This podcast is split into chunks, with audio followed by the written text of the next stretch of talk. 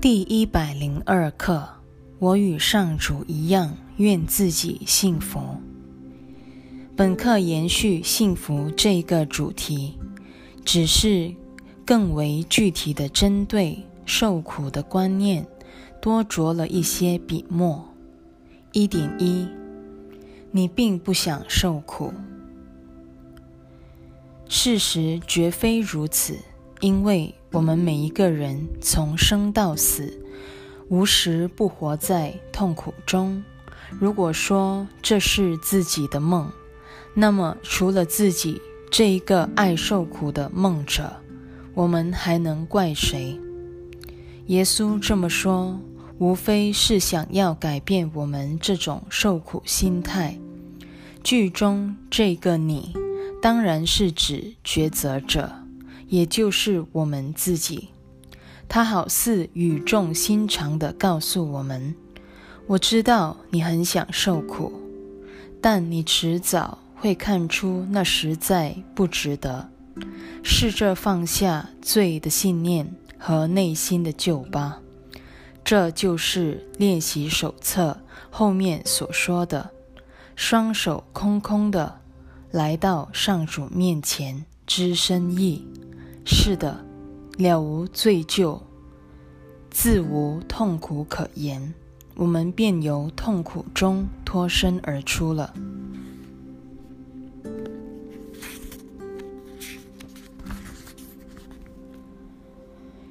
一点二，你也许还认为痛苦会为你赚得什么，你甚至可能相信它会为你赢得自己想要之物。不幸的是，痛苦确实能带给人不少好处。这可以从三方面来讲：一、受苦能够偿还我们亏欠上主的债。他一旦看到我们已经小死一次，就无需亲自下手了。换句话说，受苦等于向上主求情。不劳你动手，我会自行了断的。这正是我们与那位审判官讨价还价的伎俩，希望他会从轻发落。疾病属于怪力乱神之术，说得更确切一点，它是借怪力乱神来解决问题的方案。小我相信，他若先下手惩罚自己。上主很可能会放他一马。二，受苦还能证明这一切都是别人害的，自己纯粹是个受害者，对方才是加害者，故该受惩罚的理当是他人而不是我。无论他人是指害人的坏蛋，或是害我们生病的微生物。这些大敌全部都存在于自心之外，老天应该惩罚或打压他们才对。你所受的每一个苦，都会被你视为他攻击你的罪证，于是你自身变成了他不再无辜的标志。只要看看你的惨状，就不难明白他是如何罪孽深重。对你不公的事，临到他头上就成了理所当然。如今轮到他来承受你所遭受的不义之报应了。唯有嫁祸于他，你才算真正解脱。三，受苦又能证明我就是这具身体，让我们的生存之道显得如此天经地义。上主和耶稣的那一套灵性之说才是天方夜谭。更棒的是，我们这一套若是对的，上主连存在的余地都没有了。生病是出自一种选择。一种决定，疾病乃是人在疯狂中想出来的应对方式。企图借此把上主之子推上天父的宝座。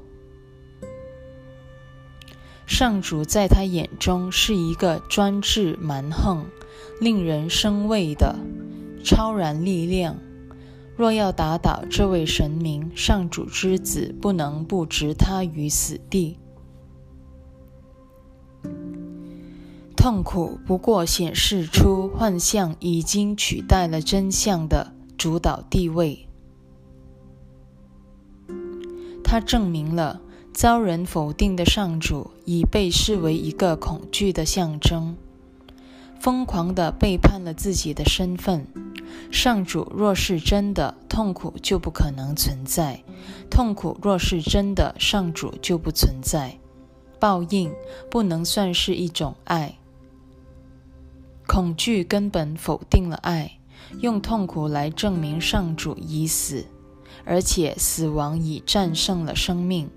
于是，身体一下要升为上主之子，他会在死亡中腐朽，和被他杀害的天父一样，难逃一死的厄运。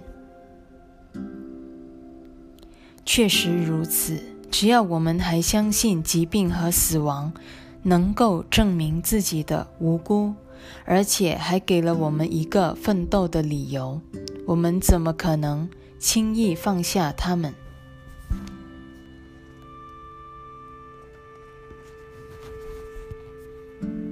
一点三，如今这一个信念已经动摇了，至少你已开始质疑这种想法的可靠性了。耶稣并没要求我们立刻放弃自己那套思想体系，他只请我们反问自己一下。死命抓着隐秘的罪疚、深埋的怨恨不放，对自己究竟有什么好处？何苦念念不忘过去的怨尤，逼着某人某物来满足自己的特殊需求？真的会让我们心满意足吗？不需多久，黄粱梦醒，我们便会发现。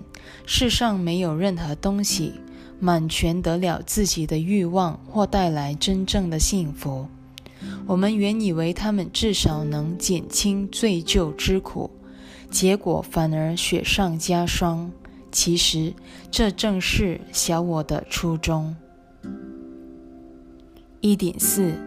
纵然这类信念不会全然消失，但它已不再像以前那样根深蒂固地盘在你心内某个黑暗的角落，隐隐作祟了。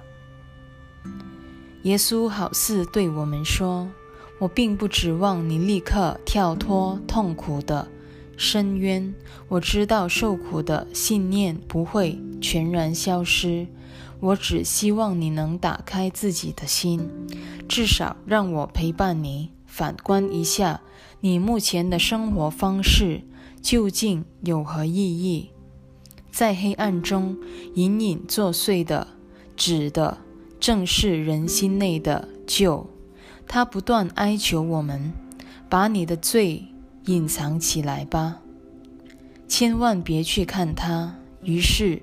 我们把罪疚封锁在心灵阴暗的一角，使得上主的光明再也无法照进来。这阴毒的地壳，这阴毒的地窖成了窝藏你俩所有罪状的暗示。由于缺乏光照，使你无法认出它们全是一些错误。天恩诗集最后那首散文诗是海伦笔录下来的。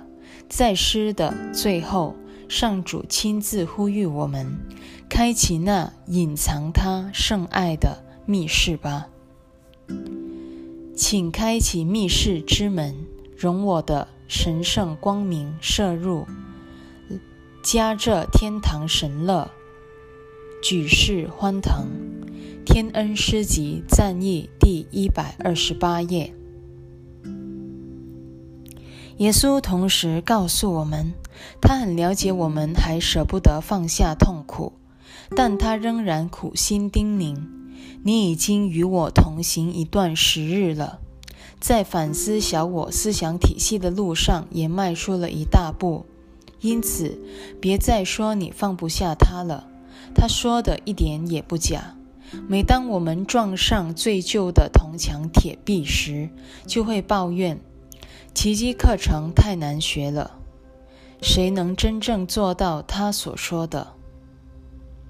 然后理直气壮地回头去找老朋友、特殊关系。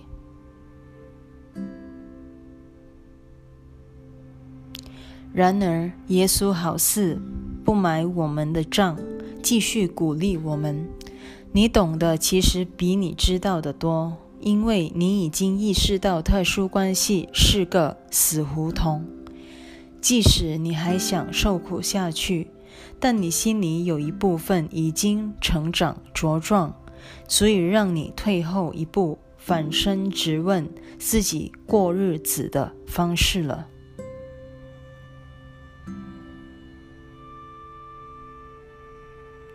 二点一，今天我们要试着进一步为这摇摇欲坠的信念松绑，明白痛苦是不必要的，它既无存在的理由。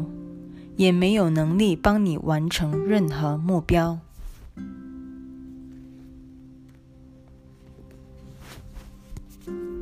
我们又回到了因果法则的观念：痛苦是不必要的，也没有能力帮你完成任何目标，因为我们其实心里有数，自己真正的目的是与上主继续分裂下去。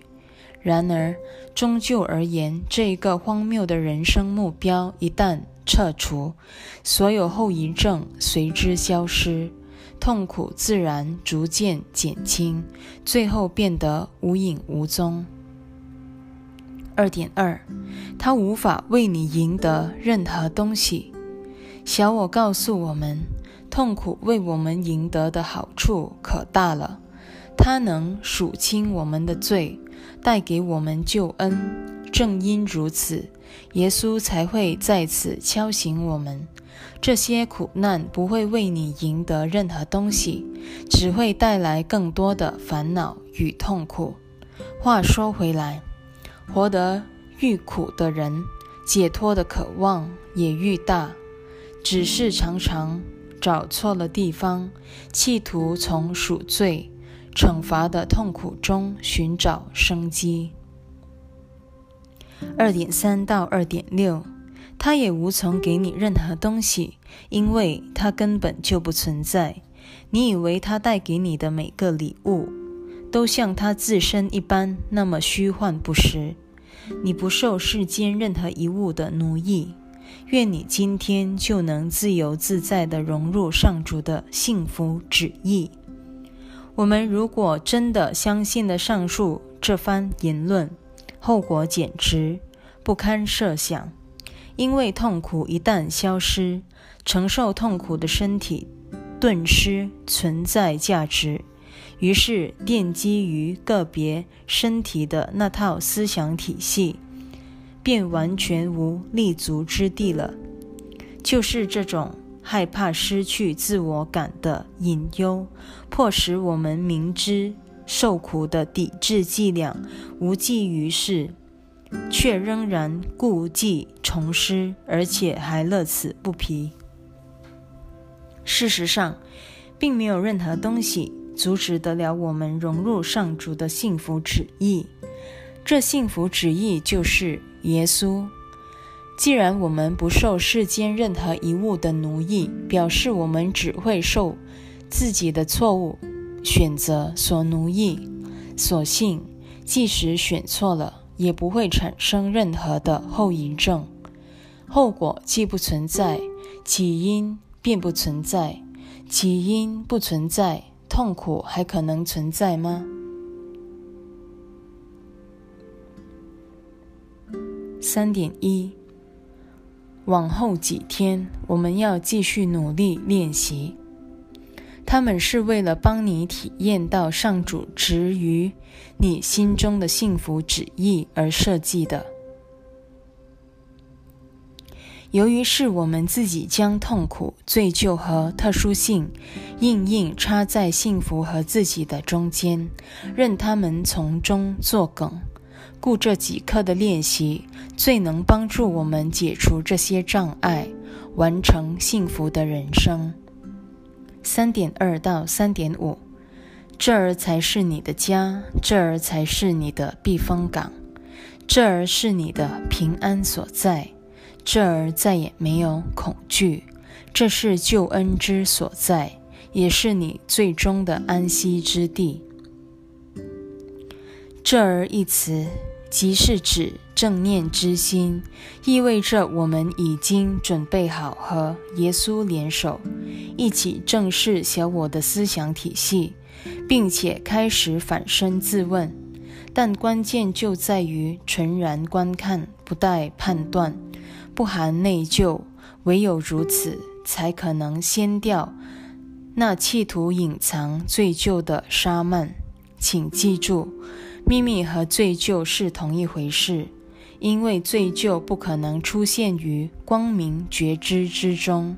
我们只需将罪疚带到圣灵为我们保存的清白无罪面前，黑暗的卫兵便再也。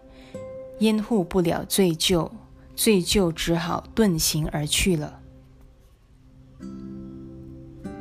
圣灵活在你心内的极尽光明里，那儿彻底开放，毫不隐蔽，毫不隐秘，故没有什么好怕的，没有任何黑暗，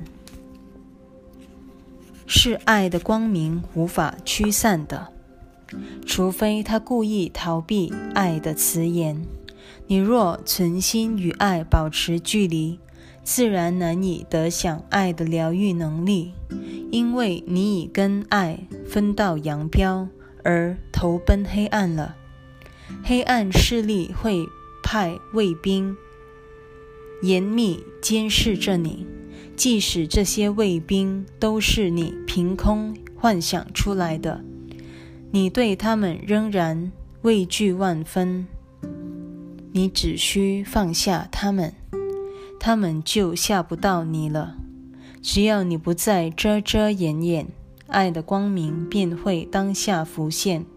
因为只有爱才有意义，也只有爱能存于光明之中，其余一切必会随之销声匿迹。